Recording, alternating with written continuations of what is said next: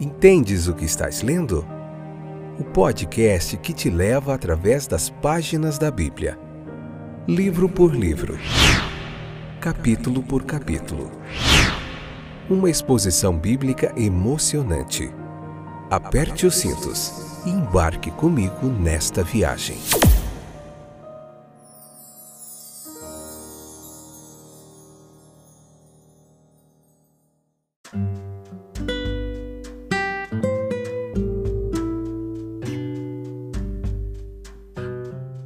Olá, meus queridos e queridas companheiros de viagem através das páginas da Bíblia. Esse é mais um episódio do nosso podcast. Entendes o que estás lendo? Esse fantástico momento de reflexão bíblica, né? Hoje, Êxodo capítulo 26, episódio 243, terceira temporada. Capítulo 26 será só um episódio, porque o assunto já não é necessário aqui nesse capítulo que nós fiquemos em quatro episódios, como a maioria dos, dos capítulos que nós temos feito. E o 27, o 28 também provavelmente ficará também reduzido. Mas vamos lá.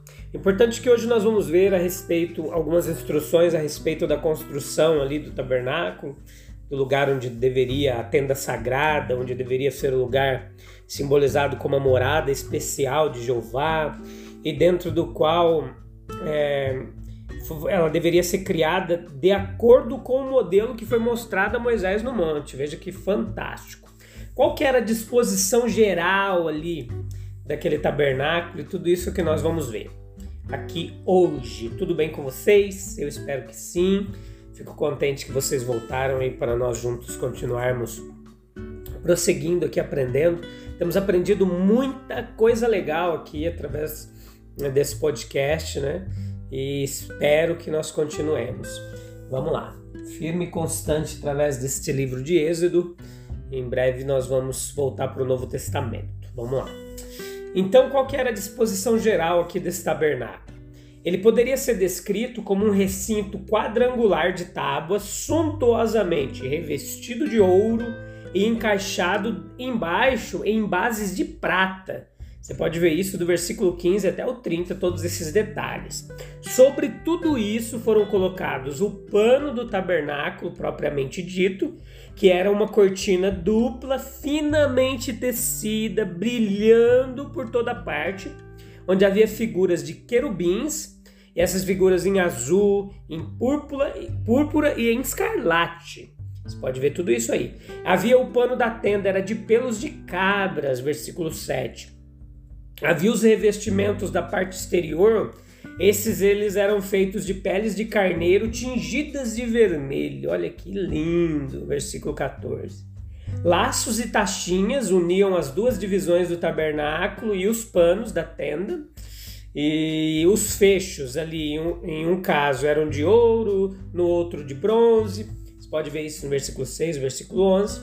Na parte interna, nós tínhamos quatro pilares que sustentavam um magnífico véu, que também era forjado em azul, púrpura e escarlate, onde havia também figuras de querubins, versículos 31 e 32.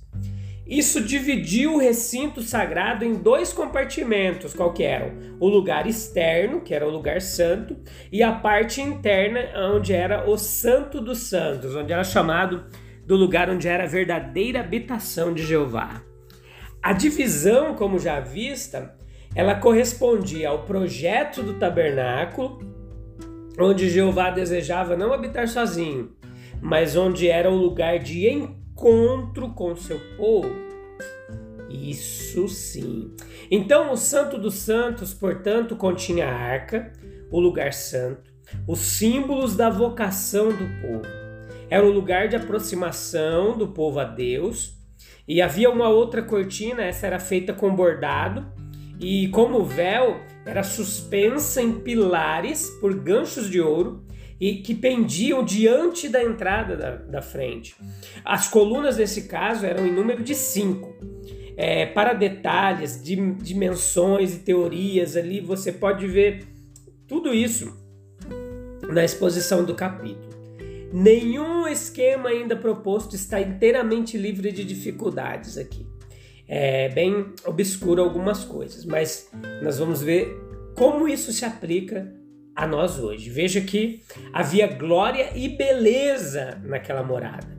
Dentro dos limites de suas dimensões, o tabernáculo era realmente um lugar de grande esplendor, era magnífico. Devemos, é, portanto, é, saber que nós não podemos errar indo muito além do efeito geral a ser produzido na busca de significados simbólicos. O que, que eu quero dizer aqui? É que muitas vezes é, eles tentam alegorizar muito a interpretação do texto bíblico, em alguns casos como esses, e acaba trazendo muita confusão. Mas a interpretação bíblica precisa ser correta para nós não corrermos muito esse risco de erro. Então perceba comigo que a madeira de cetim, por exemplo, os metais preciosos, as cores, os tecidos de linho fino bordados, eles têm significado apenas para aumentar a beleza e a riqueza do lugar que foi designado como morada de Jeová. O fim era, portanto, tanto quanto possível, erguer uma residência digna dentro do possível do Rei da Glória. Ou, de outro ponto de vista, expor, é, pelo esplendor externo que havia naquela habitação, a suprema glória e a magnificência daquele que morava ali. Assim também foi reforçada a ideia de uma honra singular, única, desfrutada por aqueles que foram autorizados a ministrar diante dele e que podem ser vistos como se, se unindo a eles em todos os seus serviços na adoração do seu rei. Eles fazem parte da comunidade celestial, a qual, como cidadãos do reino de Deus, todos nós pertencemos. Então veja que esse capítulo aqui ele sugere as seguintes reflexões para nós. Anota aí no seu caderninho. Qualquer que fosse a glória ou a beleza que o tabernáculo possuísse, em última análise derivava de Deus. O homem podia apenas trabalhar com materiais fornecidos a ele pelo próprio Criador de todas as coisas assim como as belezas da santidade na igreja hoje. É Deus quem nos dá de sua graça, quem opera em nós o querer e o efetuar de acordo com a sua boa vontade. O tabernáculo, em outro aspecto, ele foi um produto da arte e da habilidade humana. O plano era divino, os materiais eram de Deus, mas a obra era do homem. Essa é uma característica da casa espiritual que Deus está construindo agora mesmo na terra que também está sendo criada pela ação humana e que cada indivíduo ele tem o poder de contribuir com algo para a sua beleza. Veja que cada vida santa santificada que está sendo vivida é a tecelagem de um belo tecido, de uma bela obra para o adorno dessa casa. Então Deus ele é visto aqui em sua disposição de habitar com Israel nessa morada feita lá no deserto por mais magnífica que fosse, era apenas uma morada insignificante para oferecer ao Criador do céu e da terra, ao possuidor de todas as coisas, de todas as riquezas. No entanto, Jeová não a desprezou. Ele procurou uma morada com os homens. Sua habitação no tabernáculo era, em alguns aspectos, algo mais grandioso do que a sua habitação dos infinitos do espaço. Isso tudo falava de um Deus que não rejeita entrar em relações pessoais com as suas criaturas. Ele se inclinará até onde a santidade permitir em seu esforço para alcançá-los e levantá-los comunhão consigo mesmo. O tabernáculo, por mais glorioso que fosse, era apenas o tipo de morada mais gloriosa do que ele mesmo? Nós encontramos aqui os antítipos, os antítipos, né? Representados aqui, que são eles. Veja comigo. A outrora humilhada, mas agora, agora glorificada humanidade de Cristo, no coração renovado do cristão, veja que na igreja redimida como um todo, Deus prefere o templo e a morada do coração humilde e contrito, ao edifício mais grandioso, mais rico, mais esplendoroso que outrora já pudesse ter sido erguido pelas mãos de algum homem. Pois assim diz o Senhor, olha lá o que diz Isaías capítulo 57, o versículo 15. Assim diz o Senhor, o alto e sublime, que vive para sempre e cujo nome é santo. Eu habito no lugar alto e santo, mas habito também com contrito e humilde de espírito, para dar novo ânimo ao espírito do humilde e novo alento ao coração do contrito. Quando queremos encontrar um de nossos semelhantes, achamos que em sua casa, em sua casa é o lugar onde nós o encontraremos mais facilmente, assim como é possível indo e fazendo o pedido apropriado nos portões do palácio, obter um grande favor de um rei sem sequer uma visão momentânea de seu rosto. Um israelita ele deveria ser ensinado que indo para a morada sagrada de Jeová, a quem nenhum homem tinha visto ou podia ver, ele poderia inquestionavelmente garantir benefícios divinos. Como havia condescendência na nova dispensação, também havia na antiga. Aquele que se tornou até certo ponto presos nos limites de um corpo humano. Aquele que tem o céu por seu trono e a terra por escabelo de seus pés, escolheu fazer dos estreitos limites do tabernáculo o que?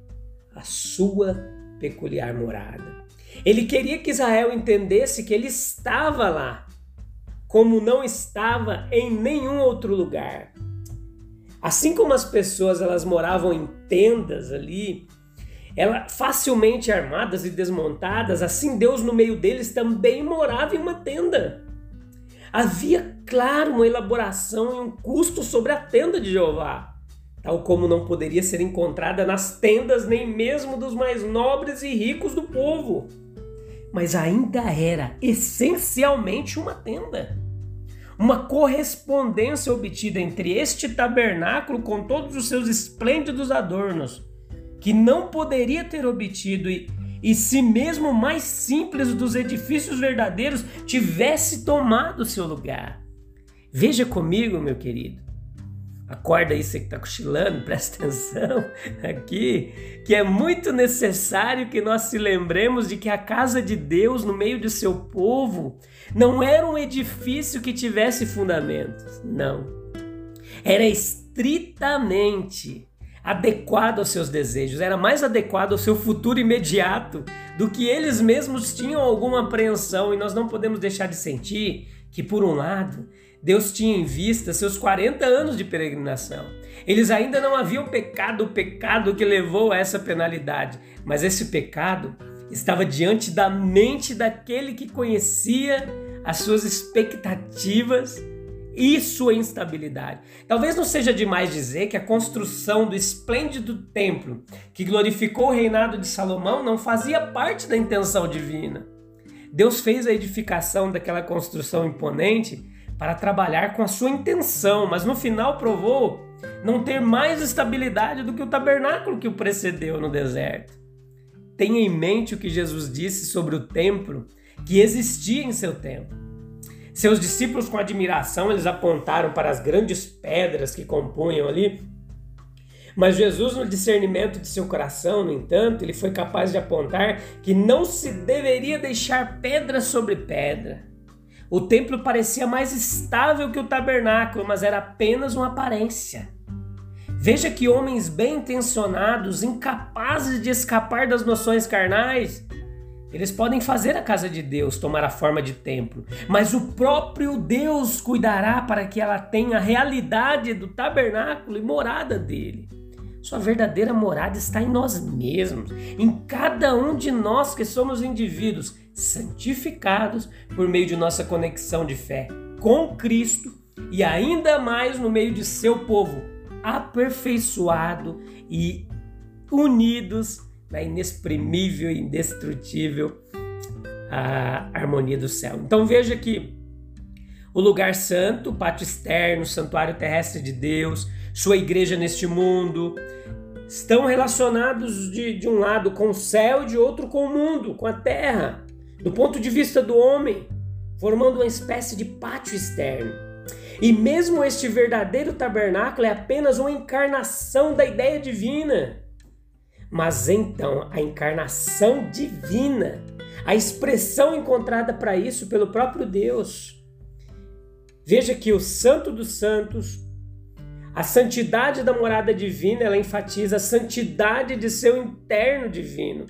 Nuvens e escuridão estão ao redor dele. Santidade se torna sua casa para sempre. Deus tornou possível para o homem se aproximar dele no lugar santo. Aqueles que não podem suportar a presença ainda podem ser admitidos lá na anticâmara. A igreja hoje é o elo entre o céu e a terra. Assim como o sumo sacerdote é o elo entre o divino e o humano. Perceba, meus queridos, ó, o altar de ouro, a fumaça de incenso poderia penetrar o véu que exclui o sacerdote que oferece, como a oração que pode ir onde o adorador não pode ir. O castiçal dourado, aqui, era como o homem se encontra com Deus por causa do homem, a lâmpada é necessária. A luz derivada de Deus deve ser guardada pelo homem. Somente a iluminação necessária deve ser assegurada. Aquela mesa dourada ali que fornecida semana a semana com comida, que satisfaz tanto a Deus quanto ao homem, tal é a igreja, um no céu, na terra. O pátio externo era o primeiro estágio ali no progresso do homem do mundo em direção a Deus. Que fantástico altar, a pia, sacrifício, purificação deveriam vir antes da comunhão. A santidade de Deus, meus queridos, só pode ser alcançada passo a passo, e aqui nós já estamos terminando enquanto o caminho pelo qual nós devemos abordá-la é aquele que nos assegurará o crescimento na santidade. A Bíblia diz que os puros de coração verão a Deus. E não podemos subir ao trono de Deus a não ser pelo átrio exterior e pelo santuário, sacrifício, purificação, iluminação e comunhão, e depois, para quem pode receber, a visão aberta da presença gloriosa de Deus. A gente vai continuar meditando sobre tudo isso aqui. No próximo episódio eu te encontro lá. Um abraço, fique com Deus, até breve, tchau, tchau.